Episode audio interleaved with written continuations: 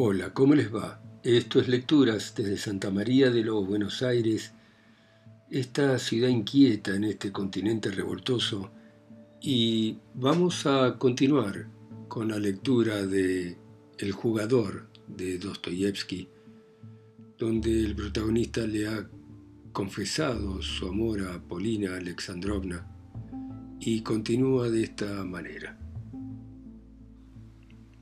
Sí creo que se hubiera tirado, concedió Polina, pero de la manera en que ella a veces se expresa con tal desprecio, con tal rencor, con tal soberbia, que podría matarla en ese momento. Ella jugaba con el peligro, y yo tampoco mentía al decírselo. ¿Usted no es cobarde? me preguntó de golpe. No sé, tal vez, no sé. Hace tiempo que no pienso en eso. Si yo le dijera mate a esa persona, ¿usted la mataría? ¿A quién? A quien yo quisiera, dijo Polina. ¿Al francés? Usted no pregunte, conteste. A quien yo le indicase. Quiero saber si usted hablaba seriamente recién. Esperaba la respuesta con tal seriedad e impaciencia que todo me pareció un poco raro. Bueno, terminemos con esto, dígame lo que pasa, dije. ¿Usted me tiene miedo? Porque veo que hay una confusión acá. Usted es la hijastra de un hombre arruinado y loco que está envenenado por una pasión endiablada por esa mujer, Blanche. Luego está ese francés, que tiene una influencia muy misteriosa sobre usted, y ahora usted me hace seriamente una pregunta rara. Por lo menos tengo que saber qué hay. De lo contrario, voy a meter la pata. ¿O es que siente vergüenza por hablarme con franqueza? ¿Es posible que usted tenga vergüenza de mí? No le hablo a usted en absoluto de eso. Le hice una pregunta y espero una respuesta. Claro que mataría a quien usted me pidiese, dije. ¿Pero es posible que usted mande una cosa así? ¿Qué se cree? ¿Que le tendré lástima? Se lo mandaré y después me haré la distraída. ¿Usted va a aguantar eso? Claro que no lo puede aguantar. Puede que usted matase cumpliendo una orden, pero después vendría a matarme a mí por haberme atrevido a darle esa orden. Las palabras me dejaron atontado, por supuesto. Yo pensaba que me hacía la pregunta en broma, para provocarme, pero había hablado seriamente. De todas maneras me asombró que se expresara de esa manera, que tuviese esos derechos sobre mi persona, y que ejerciese tal poder sobre mí y dijera sin rodeos, esa es tu perdición, cumplí mi encargo, yo me voy a hacer un costado. En esas palabras había una dosis de cinismo tan grande, una dosis de desenfado tan grande, que la cosa ya no me gustaba, porque vamos a ver, ¿qué pensaba de mí? Esto ya superaba los límites de la esclavitud y de la humillación. Opinar así de un hombre era ponerlo al nivel de quien opinaba. A pesar de lo absurdo y rara de la conversación, el corazón me temblaba. De pronto se rió. Estábamos sentados en un banco junto a los chicos que estaban jugando mirando el lugar donde se detenían los carruajes para que la gente bajase en la avenida que había delante del casino. ¿Ve usted a la baronesa, aquella, la gorda? preguntó. Es la baronesa Burmenhelm. Vino hace cuatro días. Mira a su esposo. Ese prusiano flaco, seco, con un bastón en la mano. ¿Usted recuerda cómo nos miraba antes de ayer? Vaya ahora, acérquese a la baronesa, quítese el sombrero y dígale algo en francés. ¿Para qué? Usted juró que se hubiese tirado desde lo alto del Schlamberger. Usted jura que está dispuesto a matar a otra persona si yo le doy la orden. En lugar de tragedias y muertes, solo quiero pasar un rato divertido. Vamos, vamos. Vamos, vamos, haga que valga. Quiero ver cómo lo apalea usted el varón. Usted me provoca, ¿cree que no lo haré? Sí, claro que lo provoco. Vaya, quiero que vaya. Perdone, pero es un capricho absurdo. Solo una cosa. ¿Qué hacer para que el general no se enoje conmigo y se enoje con usted? Palabra que no me preocupo por mí, sino por usted, y bueno, también por el general. ¿Y qué es ese antojo de que vaya a insultar a una mujer? Ah, ya veo que a usted se le va la fuerza por la boca, dijo con desprecio. A su momento tenía los ojos rojos de sangre, pero tal vez solo había bebido demasiado vino durante la comida. ¿Usted cree que no me doy cuenta de que esto es grosero, estúpido y de que el general se va a enojar? Me quiero reír, me quiero reír y basta. ¿Y para qué insultar a una mujer? Para que en cuanto lo haga le den a usted una buena paliza. Giré sobre mis talones y fui a cumplir el encargo. Era algo increíblemente estúpido y por supuesto no sabía cómo evitarlo. Pero recuerdo que cuando me estaba acercando a la baronesa, algo me parecía empujar, algo como una picardía de muchacho de colegio. Me sentí completamente desquiciado, como si hubiera estado borracho.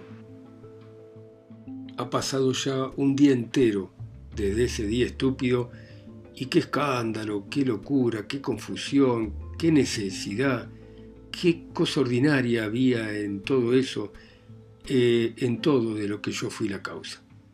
A veces, sin embargo, me parece que es para reírse, a mí por lo menos. No consigo explicarme lo que ocurrió.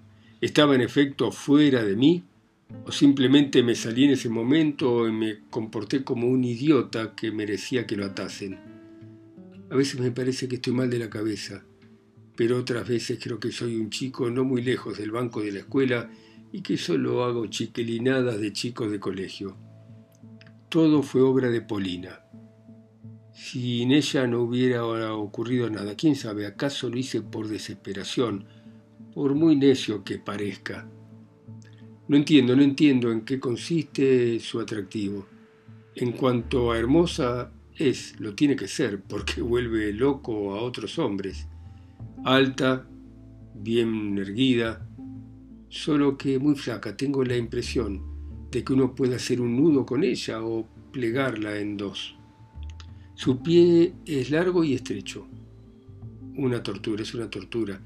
Su pelo es un poco pelirrojo, los ojos completamente felinos. Y con qué altivez, con qué orgullo mira. Hace cuatro meses, cuando llegué, ella estaba hablando una noche en la sala con Degrie.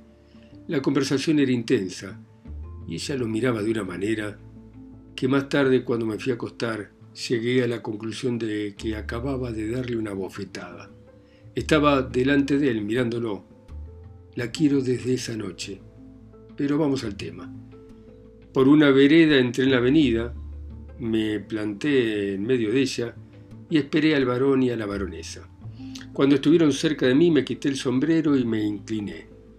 Recuerdo que la baronesa llevaba un vestido de seda gris oscuro, con volante de crinolina y cola. Era una mujer pequeña, pero de una corpulencia importante, con una gruesa papada colgada que impedía que uno le viese el cuello. Su cara era de un rojo intenso, los ojos eran pequeños, insolentes, malos. Caminaba como si tuviese derecho a todo honor. El marido era seco, flaco, alto, como sucede a menudo entre los alemanes. Tenía la cara torcida y con un montón de pequeñas arrugas. Usaba anteojos. Tendría unos 45 o 50 años. Las piernas le empezaban en el pecho, señal de casta, e iba orgulloso como un pavo real, un tanto desprolijo. Había algo de carnero en la expresión de su cara que tal vez alguno podía tomar como gestos de sabiduría. Todo esto cruzó ante mis ojos en pocos segundos. Mi inclinación de la cabeza y mi sombrero en la mano atrajeron poco a poco la atención de los dos. El varón arqueó las cejas.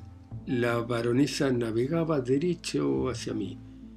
Madame la baronesa, dije claramente en voz alta, acentuando cada palabra en francés, tengo el honor de ser su esclavo.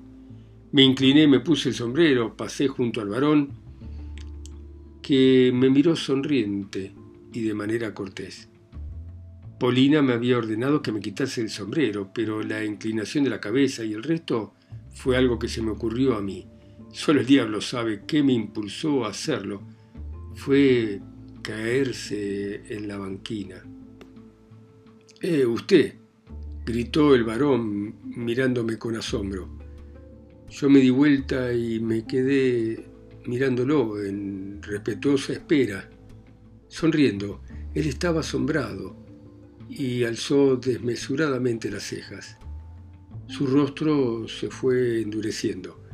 La baronesa también me miró con irritada sorpresa.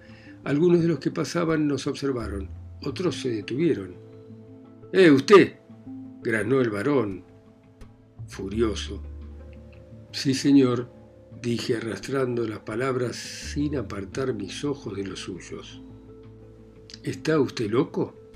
gritó blandiendo el bastón y empezando por lo visto a acobardarse.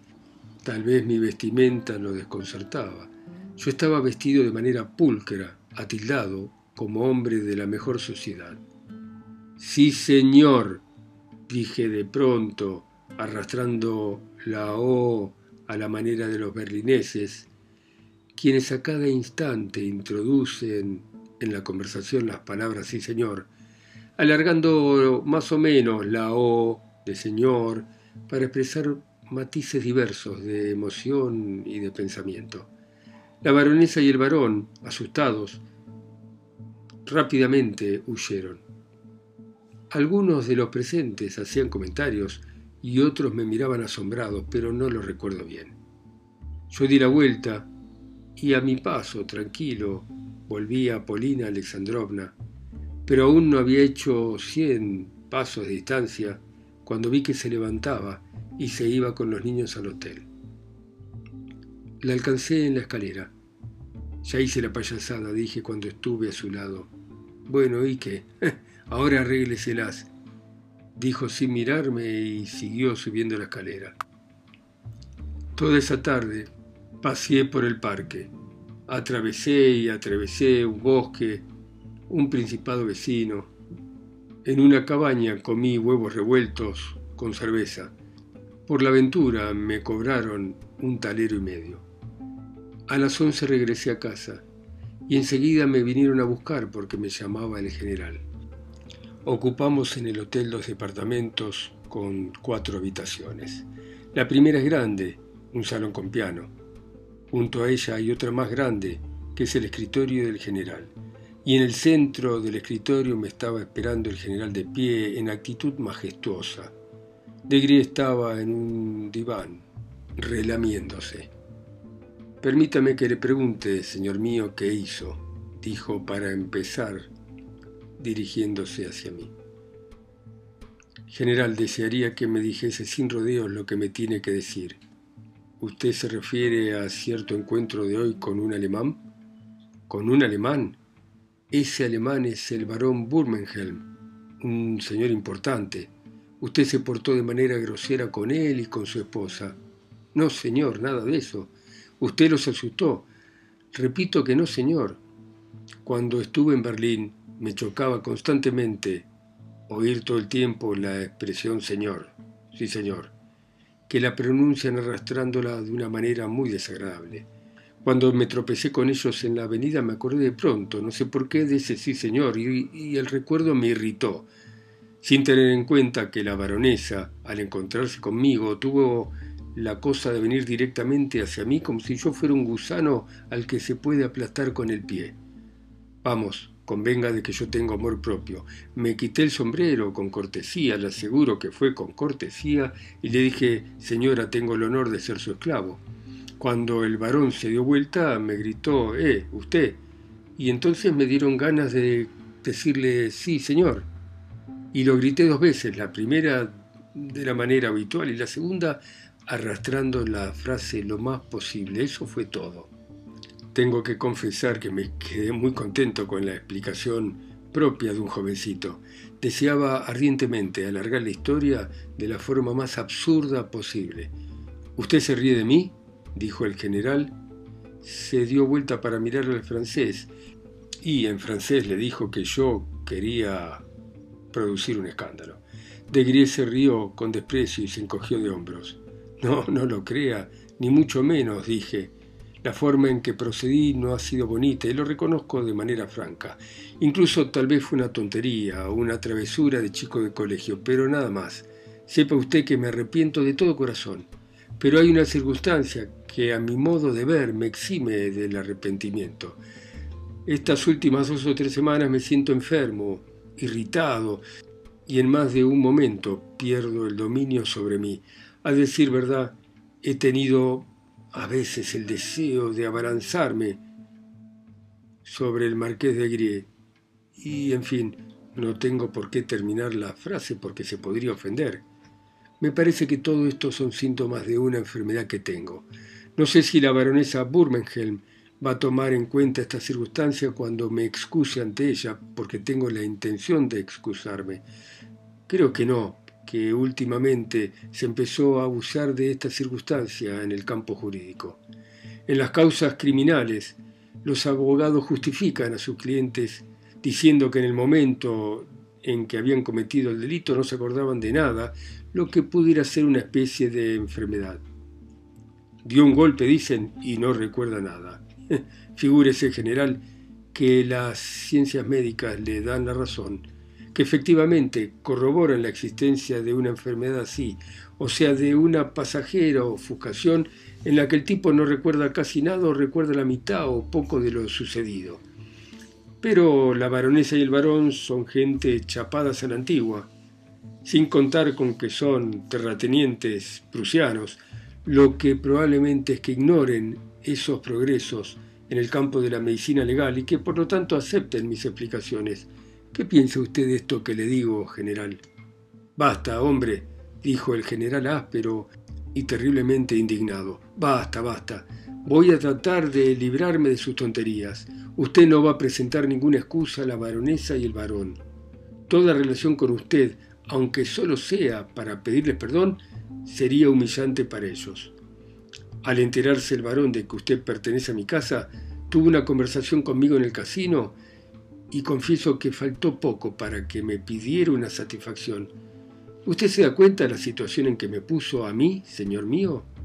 Yo, yo mismo he tenido que pedirle perdón al varón y darle mi palabra de que usted va a dejar de pertenecer a mi casa hoy mismo. Un, momento, un momento general. Con que ha sido él mismo quien ha exigido que yo deje de pertenecer a su casa para usted usar la frase que me ha dicho. No, pero yo mismo me consideré obligado a satisfacerlo de esa manera, y por supuesto que el varón quedó plenamente satisfecho. Nos vamos a separar, señor mío. A usted le corresponde cuatro Federicos de oro y tres florines, según el cambio vigente. Acá está el dinero y un papel con la cuenta. Usted puede verificar la suma. Adiós. De ahora en más somos extraños uno para el otro. Salvo molestias e inquietudes, yo a usted no le debo nada más. Ahora voy a llamar a la gente del hotel para informarle que desde mañana no respondo por los gastos suyos en el hotel. Tomé el dinero y el papel donde estaba la cuenta con lápiz, me incliné ante el general y le dije con seriedad, General, el asunto no puede terminar así. Me da mucha pena que usted haya tenido un disgusto con el varón, pero con perdón usted también tiene la culpa. ¿Por qué se le ocurrió responder de mí ante el varón? ¿Qué quiere decir eso de que yo pertenezco a su casa? Yo soy un tutor en su casa, nada más. No soy hijo de usted. No estoy bajo su tutela y usted no puede ser responsable de lo que hago. Soy una persona competente desde el punto de vista jurídico. Tengo 25 años, soy licenciado, soy de familia noble y completamente extraño a usted. Solo la estima profunda que le tengo a su dignidad me impide ahora exigirle una satisfacción y pedirle además que me explique por qué se arrogó el derecho de contestar por mí al varón. El general se quedó estupefacto, puso los brazos en cruz, miró al francés y rápidamente le dijo que yo prácticamente lo había retado a un duelo. El francés se rió con ganas. Al varón, sin embargo, no pienso soltarlo así como así. Seguí con sangre fría, sin prestarle la menor atención a la risa de Degrier. Y ya que usted, general, al acceder hoy a escuchar las quejas del varón y estar de su parte, se convirtió, por así decirlo, en partícipe de este tema. Tengo el honor de informarle que mañana a la mañana le voy a exigir al varón en mi propio nombre una explicación de por qué, siendo yo la persona con quien tenía que tratar, me pasó por alto para tratar con otra, como si yo no fuera digno o no pudiese responder por mí. Ocurrió lo que había pensado. El general, al oír esta nueva tontería, se acobardó de manera terrible. ¿Cómo? ¿Es posible que usted se empeñe todavía en prolongar este asunto miserable? Ay, Dios mío, ¿por qué me hace esto? Usted no se atreva, no se atreva, señor mío, le juro, también aquí hay autoridades, ¿eh? Y yo, yo por mi situación, mi posición social, y el varón también, en una palabra, lo van a detener a usted, y la policía lo va a expulsar de aquí para que no haga más lío. Téngalo bien presente. Y si bien hablaba con voz entrecortada por el enojo, estaba completamente atemorizado. General, le contesté con una calma intolerable. No detienen a nadie por alboroto hasta que el alboroto no se produzca. Todavía ni siquiera hablé con el varón, y usted no sabe de qué manera o forma voy a proceder en ese tema. Solo quiero aclarar ese asunto injurioso para mí de que estoy bajo la tutela de una persona que tiene dominio sobre mi libertad de acción. Usted no tiene por qué preocuparse o alarmarse. Santo Dios, santo Dios, Alexei Ivanovich, Abandone ese propósito estúpido, murmuró el general cambiando su tono airado en otro de súplica e incluso tomándome las manos. Imagínese lo que va a suceder de esto. Nada más que más problemas. Usted mismo tiene que convenir en que me tengo que conducir de una manera especial, sobre todo ahora, sobre todo ahora. Usted no conoce toda mi situación. Cuando nos vayamos de acá, estoy dispuesto a contratarlo de nuevo Hablaba solo de ahora, en fin, usted entiende los motivos, gritó desesperado Alexei Ivanovich, Alexei Ivanovich. Desde la puerta, una vez más, le dije con una voz firme que no se preocupase. Le di mi promesa de que todo lo haría de una forma decorosa y me apuré a salir. Bueno, muy bien, muchas gracias. Muy interesante esta, esta novela El jugador de Dostoyevsky. Espero que les esté gustando. Gracias por escucharme ustedes en sus países, ciudades, continentes o islas. A mí que estoy acá solo y lejos, en Santa María de los Buenos Aires. Chao, hasta mañana.